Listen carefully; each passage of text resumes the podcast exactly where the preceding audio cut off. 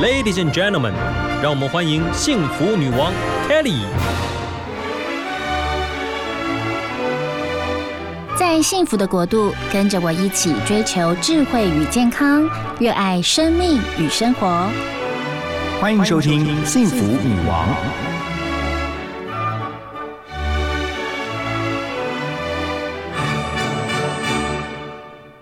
收听 FM 一零二点五幸福广播电台幸福女王的节目，我是 Kelly 何太。今天呢，我们的女王贵宾哦是康健杂志的邓桂芬，她来跟我们聊一聊这一期康健杂志最新的封面故事是神奇胰岛素。欢迎桂芬，Hello，嗨，主持人好，我是康健杂志的记者邓桂芬，大家好呀。桂芬是第一次来到我们幸福女王。对，没有错，只是有点紧张。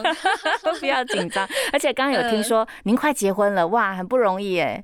就是因为疫情很不容易，因为疫情的关系，很多人因为疫情的关系要这个婚期一延再延。没有想到您是第一次决定，就是即将要结婚，年底或明年，希望不会再被疫情打乱哦。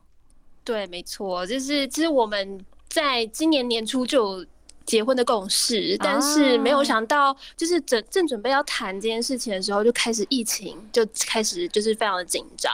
然后身边很多好友，他们也是因为疫情的关系，就可能哦暂停婚礼呀，或者是说甚至就干脆不要办了这样子。所以其实对我们来讲，我们呃在之后的婚礼的规划，也有可能倾向不办这样子。嗯，哇，就是比较简约简单一点点。对啊，对啊，顺便省钱。我发现幸福女王的来宾们，大家都还蛮挺幸福的，要么就是生小孩啊，然后要结婚哦，就是喜讯满满。我觉得在疫情期间听到这些好消息，就格外觉得暖心多了。好哦，那桂芬今天要来跟我们聊，就是啊，康健杂志这一次要来聊的就是呃，神奇胰岛素哦。其实台湾的糖尿病患非常的多，对吗？嗯，对，台湾糖尿病患大概两百三十万人这么多，其实是，呃，若以健保的数数据来讲呢，其实台湾花最多健保费的疾病是肾脏病，就是可能要洗肾啊，这是最多的一群人。那其次呢，就是糖尿病了，其实也是花非常多我们健保的费用。嗯呀，那事实上呢，今年很特别，也是这个。帮助糖尿病患呢，也就是控糖药物胰岛素问世一百周年呢。对，因为我们就是看到，就是啊，胰胰岛素的药物其实它是现在糖尿病还是主流药物之一，这样。嗯。然后我们看到说，哎，刚好胰岛素一百周年，那我们来做一个让大家来认识一下胰岛素，这个我们人体会分泌的胰岛素，以及为什么糖尿病需要用胰岛素做治疗，这样子。呀，的确，其实呃，如果周遭有家人朋友是糖尿病的患者。啊，听众朋友可能就会比较了解哦。像呃，桂芬就有提到说，您周遭有一些呃学长啊朋友，他们在吃饭前就必须要打一针。对，没有错，他们是属于低型的糖尿病人，因为他们本身自身的呃胰脏的分泌胰岛素的能力是非常的低弱，甚至是根本就没有胰岛素，所以说他们一定要自己再额外注射胰岛素去来降低他们的血糖，就是饭后的血糖这样子。所以首先让我们了解一下，究竟胰岛素在人体内的作用有哪一些呢？嗯。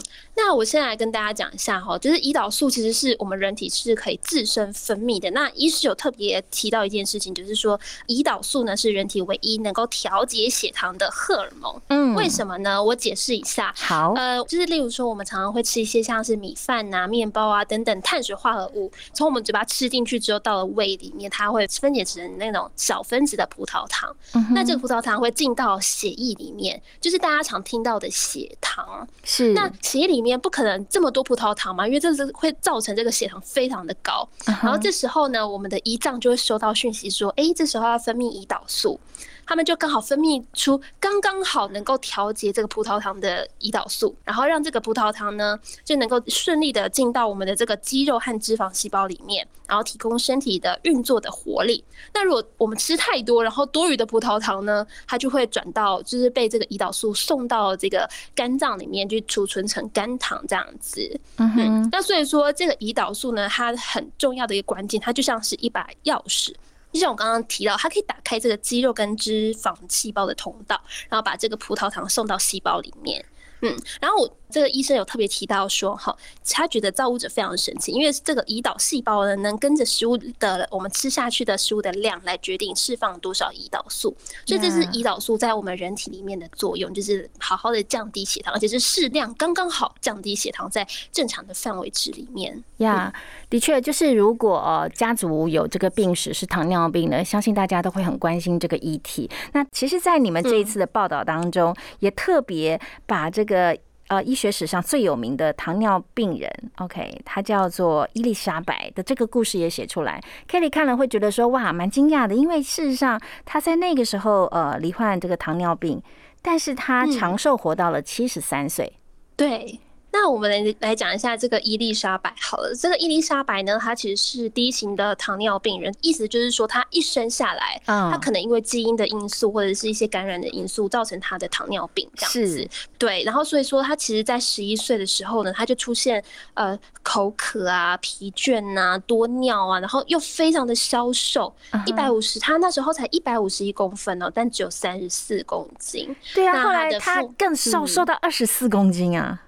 对，而且那时候是父母已经带他去治疗了，可是就是不管怎么样的治疗，因为那时候还没有有效的糖尿病治疗的方法，所以他不管怎么治疗呢，就是还是越来越瘦，越来越瘦，然后只剩下二十四公斤，就是瘦到非常的虚弱这样子。后来还好，就是爸爸妈妈有带他们去加拿大，找到了一位班廷医师。嗯，对，就是其实呢，呃，我们现在是二零二一年嘛，那刚好在。一百年前的一九二一年呢，这个班廷医生呢，他跟另一个医生叫麦克劳德，他们两个人从狗的身上呢萃取出这个胰岛素，而且他们发现这个胰岛素呢可以治疗糖尿病。那所以说，这伊丽莎白的妈妈听到这件事情呢，就在隔年呢，就带着伊丽莎白来，就是找这个班廷医生治疗。是，他没有想到，就是真的很神奇，就是他们发现这个呃胰岛素呢，真正的能够让这个伊丽莎白呃越来越健康，然后她在短短几周内。他注射这胰岛素就增重了五公斤，然后体力慢慢的恢复到一般的青春少女这样子。是，所以我觉得就是很特别的，就是他后来哦跟一位律师结婚，生了三个孩子。OK，同时他创办了美国最高法院历史协会，竟然长寿活到七十三岁。然后有人还去计算了他一生总共注射了几万针的胰岛素。大概注射四万三千多针哦，就是这么多。呀，事实上就是大家都很担心，说哇，有糖尿病该怎么办呢？那其实全台湾现在也有将近三成，大家是处于糖尿病的前期，大家却不自知。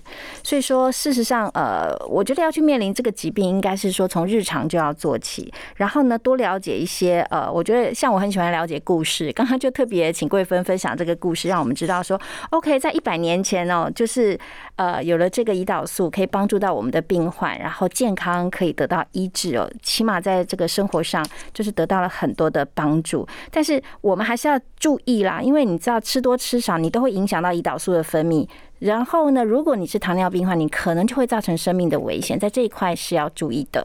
嗯，没有错。那要提醒大家，就是糖尿病的危险因子，就是除了像，呃，这刚刚伊丽莎白是第一型糖尿病，那第二型糖尿病其实是现在台湾最多、最大宗的一群是疾病。对，那这个糖尿病的危险因子包括像家族史、像老化，然后如果你久坐少运动啊、妊娠的时候或肥胖，都是会造成这个胰岛细胞过劳，然后也都是全部都是糖尿病的危险因子。这样子，的确，像刚刚主持人有特别提到说，就是全台有大概三成，大概超过五百万的成人的血糖超标，但是因为血糖高血糖这件事情，其实是你不会感到疼痛。没有什么症状，所以说其实这些处在糖尿病前期的民众呢，他们常常都不知道自己已经一脚踏进糖尿病，但都不知道呀。我们刚刚讲的就是，哎，全台湾居然有将近三成是处于糖尿病的前期却不自知。那我们这样讲好像有点吓大家，我会不会就是刚好是其中那一个人啊？赶快跟我们讲一下哦。还有就是肥胖者，他们其实呃糖尿病的风险也比正常人还要高，对吗？对，没有错。那其实很多医师都会提到说，糖尿病是一个一个文化病这样子，因为原因是因为就是呃，我们现在大家就是都吃的很好啊，然后所以都很容易不小心过重，然后甚至肥胖。过重的呃标准是这个 BMI 值大于二十四，那肥胖就是 BMI 值大于二十七。那其实我们整个台湾的成人过重跟肥胖的比例高达百分之四十八。嗯，然后那这样换算下来，其实全台湾大概有三百五十多万的人有肥胖症。那肥胖者得到这个糖尿病的风险会比体重健康的人高七倍。嗯，但像刚刚主持人有提到说，全台大概有三成，大概超过五百万人的成人的血糖超标，然后处在糖尿病前期。其实这里面有很大一块，他们可能是都是这些可能在体重上面已经有失控的人，然后造成的糖尿病。嗯，就是有他们很有可能就即将要落入糖尿病，但因为呃高血糖没有症状，所以他们其实不知道自己要糖尿病了。这样呀，的确，但是呃，你们的报道当中哦，哦，接下来就让人家很放心了。事实上是可以逆转哦，糖尿病的前期哦是可以逆转的，而且逆转的方式就是透过我们日常生活，包括饮食、运动跟减重的方法来达到这个呃逆转，不要成为这个真正的糖尿病患。是没有错。那其实我们有特别替大家整理九个。平稳血糖的生活术，这个其实能够帮助大家，就是糖尿病的风险大概少一半左右。嗯，那呃，我来一个一个介绍，这样可以好，没问题，没问题，这个很重要哎呀。好，那其实大家要先首先要一定要关注到两大关键字，就是空腹血糖还有糖化血色素。嗯，大家想说，哎，可能自己平常也不会特别去量这个血糖，可是其实你只要固定每一年就是做健康检查，或者说呃你有定期做健康检查，其实你都要关注这两个数字。自己有没有特别超标？如果有红字，其实就是一个警讯了。嗯嗯，的确。对，那再来就是刚刚有特别提到，肥胖者会非常容易的，很有可能得到糖尿病。那你就是必须要常常站上体重计，算出你的 BMI。呀，BMI 现在有很多体重计，其实都提供非常多的数字，什么啊，你体脂多少啊，BMI 多少，所以还蛮容易可以了解的哦。是没错，请大家就是维持在正常值，就是十八点五到二十四，就是尽量不要再超标了。嗯，那其实呢，我们还要特别注意这个腰围，所以医师有特别建议呢，就是大家可以在自己的浴室的柜子上面，就是放一把软尺，就随时在洗澡之前呢，就是没有穿衣服的情况下，就量你的腰围。那男生不要就是大于九十公分，那女性不要大于八十公分。嗯，哦，这都是非常能够对。腰围就是直接就是可以判定的，我觉得这个比较简单。OK，就是你所谓的软尺，就是像布尺哦，量一些跟身材有关那个布尺，然后就可以知道女生不要超过八十公分啊。大家记得，女生幸福女王有很多的女性听众，不要超过八十公分哦。是，对。那再来就是我们可能就是在吃饭的时候要有点忌口啦。大家记得每个月就是吃大餐次数要好好的记录。那医师有建议啊，就是其实我们都可能。没有办法呃抵过我们自己想吃美食的欲望，所以他觉得一个月你吃两次是无妨的。但是呢，如果你一个月超吃过超过两次，那你就要小心了，因为这可能会造成你的呃这个血糖啊，就是随着你吃到撑这样子会乱飙。嗯，那这很可能会伤害到你的胰岛细胞，这也是会造成就是很有可能会造成糖尿病的原因。呀，吃大餐我觉得年轻时候蛮容易的，像大学时代有没有 就是跟同学们一起去吃那个。吃到吧，就会吃超多。上了年纪，可能就真的要节制哦，不要常常吃大餐。好，再来注意米饭哦，跟面包的分量。对，这个其实是蛮基本的，就是其实碳水化合物，就是包括像我们刚刚提到的米饭啊、面包啊、根茎类啊、水果啊、乳制品啊等等，这些里面有含有糖类，然后这些都会影响到血糖。所以说，其实我们自己在平常在吃的时候，应该要好好的留意分量，不要吃太多这种这种糖类的食物，这很有可能会让你的血糖值也是会突然之间升高这样子。然后尽量就是选择低 GI 的呃食物来吃。呀，那我们这里面有特别。提到就是找到你的天然零食，因为大家一定会有嘴馋的时候嘛。是。那像你想要喝点饮料，你要喝手摇饮吗？No。那我们都会建议说，大家可能要喝像是气泡水呀，或无糖茶。那如果在想要吃点东西的话，其实你可以选择像是黑木耳啊、白木耳啊、爱玉寒天仙草，或甚至是你可以吃一碗低 GI 的水果，记得是一碗哦，因为其实水果吃多了也是会摄取到太多的糖分。呀，用一碗来自己。限定一下，不要吃太多。那低 GI 的水果有哪一些呢？呃，例如像是我们常见的小番茄啊、芭乐啊、梨子、苹果、奇异果等等这样子。然后其实你也可以选择，这刚刚是讲的水果嘛。其实，在蔬菜方面呢，其实如果你也可以把这个胡萝卜、西洋芹或小黄瓜切成棒状、条棒状，然后你就是装进可能是餐盒里面啊，你就可以随时可能在上班的时候就可以拿出来吃。嗯，好哦，很像仙女餐，仙女餐。可是为了健康是值得的，而且我觉得吃的健康啊，你会觉得身体越来。越来越清爽，但必须说，看到了这个康健杂志的这个数据哦，也让 Kelly 有点担心啊。为什么？因为您提到了这个全台病况啊是年轻化的，甚至每三分钟是增加一人。哇，这样的数据听起来是不是要让我们格外稍微警惕一下？嗯，是没错。那就像主持人刚刚讲的，其实我们有去查这个台湾糖尿病的年鉴。那这个年鉴里面统计呢，台湾每三分钟就有一个人，然后每年大概新增十六万多名的糖尿病人。是。而且虽然这些糖尿病人呢，还是以四十到五十岁以后的中壮年的糖友比例占比较高，但是大家要小心，因为其实现在的饮食的西化，啊就大家又特别爱吃像炸鸡呀、手摇饮啊等等，所以说其实青壮年以也有可能得到糖尿病，这个糖尿病不是老人的专利，要大家要特别注意呀。那高血糖会容易让我们全身发炎，器官都坏光了啊！还有一个 比较恐怖的状况，就是很有可能终身洗肾，甚至你的失明风险会高二十五倍。呃，没有错，其实糖尿病。可怕的不是糖尿病本身，而是糖尿病的并发症。是像主持刚刚讲的，就是像是呃，有可能你的神经感觉会异常啊，例如说你的呃脚趾啊或手指末梢感觉非常迟钝，所以其实你受伤的话，它的伤口是不容易愈合的。如果当你的这个伤口溃烂啊，呃，有甚至有可能要截肢的可能，所以这我们也叫做糖尿病足。嗯，呃，我自己就是家人当中哦，也有这个糖尿病的患者。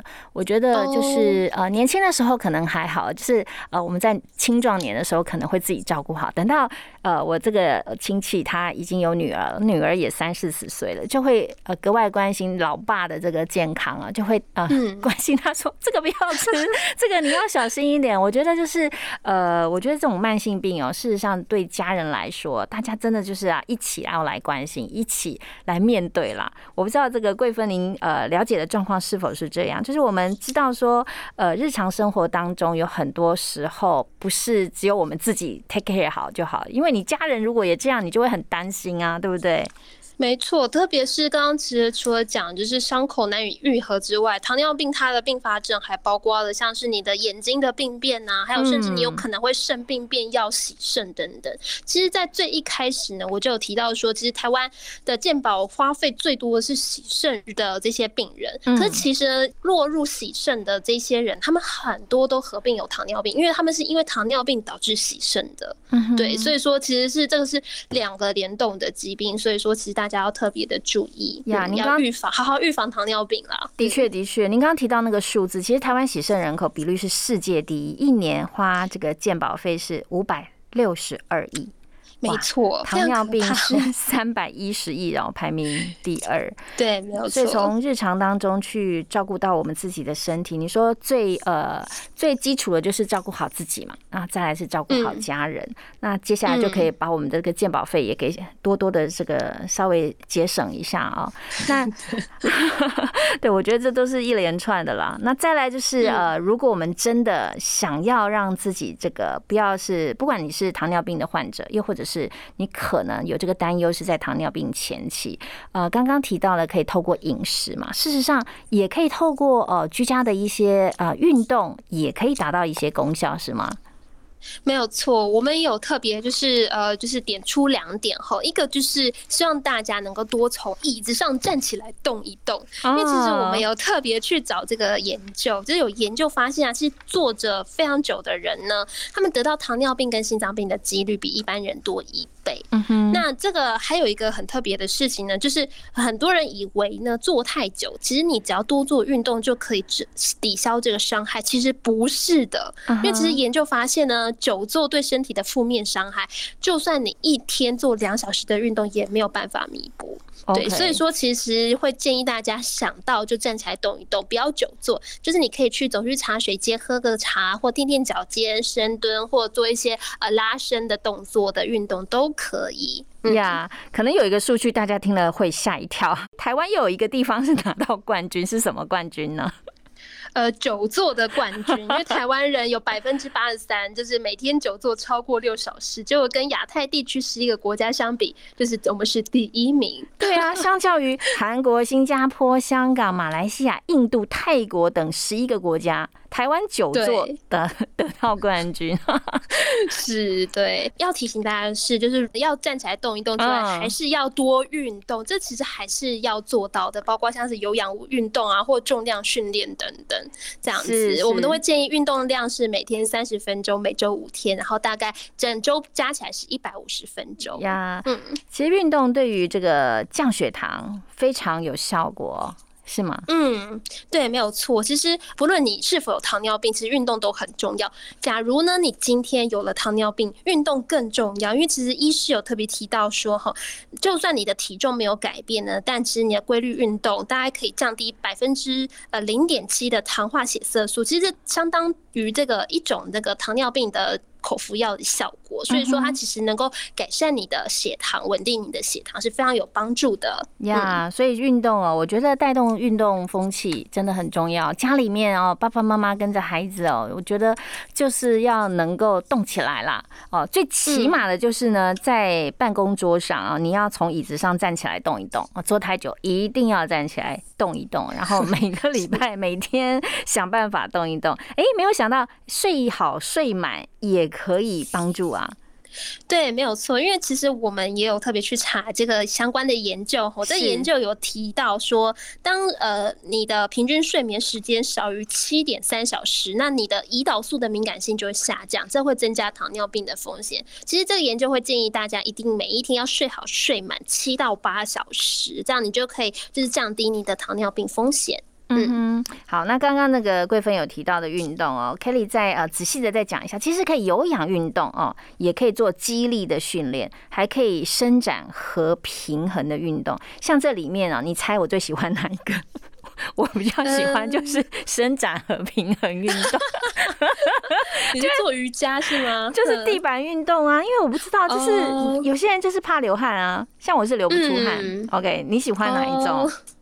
其实我自己本身有在做这个激励的训练，因为其实我个人很喜欢在有冷气的地方做运动。哎，我也是啊，我就很害怕去那种没有冷气的地方。对，然后其实因为我刚好又蛮喜欢重重量训练的，因为我觉得这可以让你的体态，就算你变胖了，你还是胖的很好看这样子。是啊，相信大家呃会喜欢不同种类的运动，像我儿子就喜欢肌力训练，我我先生就喜欢有氧运动，像我就是伸展和平衡运动，所以我们家都包了。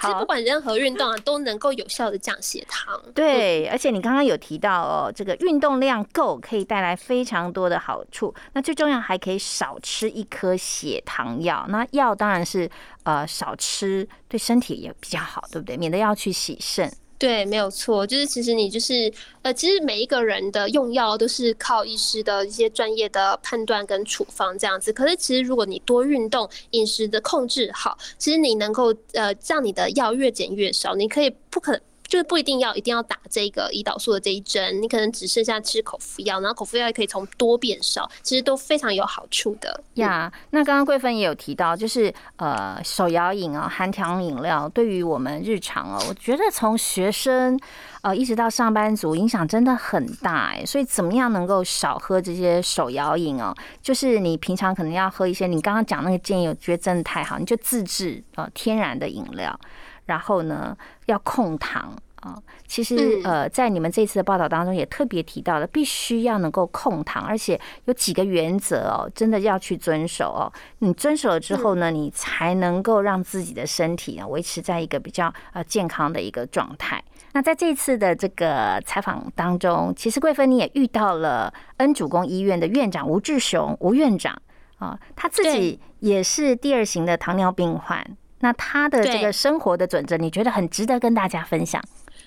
对，那我要先讲一下，就是吴志雄院长呢，他其实是一个非常就是呃，对于他自己本身的健康状况是非常有警觉的人，因为他其实他自己的父亲是非常非常资深的糖尿病友。嗯，那我刚刚有提到说糖尿病其实是有家族史渊源的，那所以说其实他从四十岁开始，他每一年都会去特别去测他的血糖，他是一直到五十五岁那年才确定他得到糖尿病了，因为他的血糖值已经达到那个标准。可是那时候因为他非常的早发嘛，所以他就尽快的，就是好好的维持他的像是饮食啊，或者是运动啊等等，让他现在整个血糖的控制都非常的稳定，非常的是优等生这样。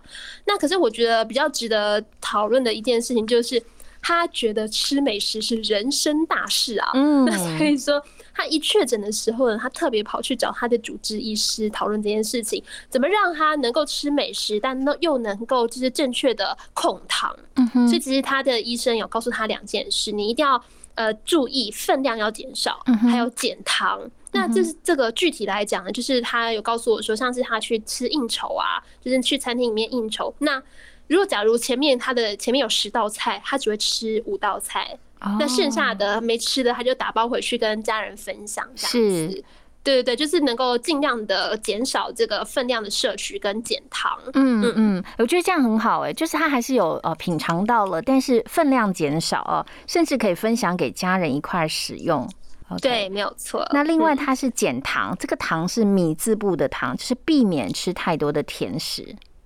对，其实基本上不管是甜食，或者说我们常常讲的碳水化合物，像是那个有字边的糖类，就像是米饭呐，像精致的米饭或者是面包啊、呃面条啊这些也都算这样子，他都会尽量就是吃这种低 GI 的，就是不要吃这种太精致的糖类，他都比较不会吃。呀，所以只要吃二分之一的美食，然后减糖，依然是让吴志雄院长哦有一个能够享受美食的人生。那另外他也很重。重视运动，对我觉得这真的是太厉害了，因为他平常就是说，因为在医院很大嘛，他又是院长，他常常走来走去，走来走去，所以他说他大概会记录一下，他每一天大概日行一点三万步。因为他也会常常都会带着他的老婆，就是大家一起就在住家附近乱走这样子，然后也是大家可以每天万步这样子都可以达标。那我觉得最近比较有趣的是，他说他最近有在上健身房重训。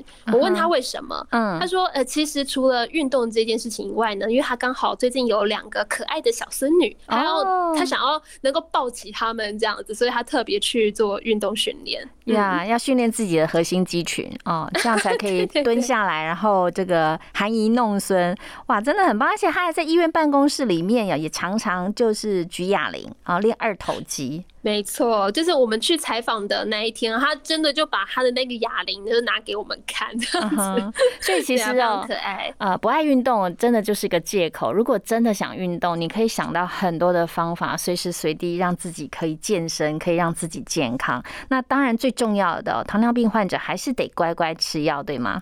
对，没有错，就是其实呃，不管是这个这个吴志雄院长，或者是其他医师，这都会提醒大家，就是呃，只要医生告诉你什么时候吃药，那你就应该要乖乖吃药，不要自己当医生，觉得啊今天停药就停药，但其实会让你的血糖值没办法稳定，然后这如果你血糖还是持续的飙高啊，然后波动的非常的大，那其实这都有可能会让你的糖尿病，然后造成一些一些并发症。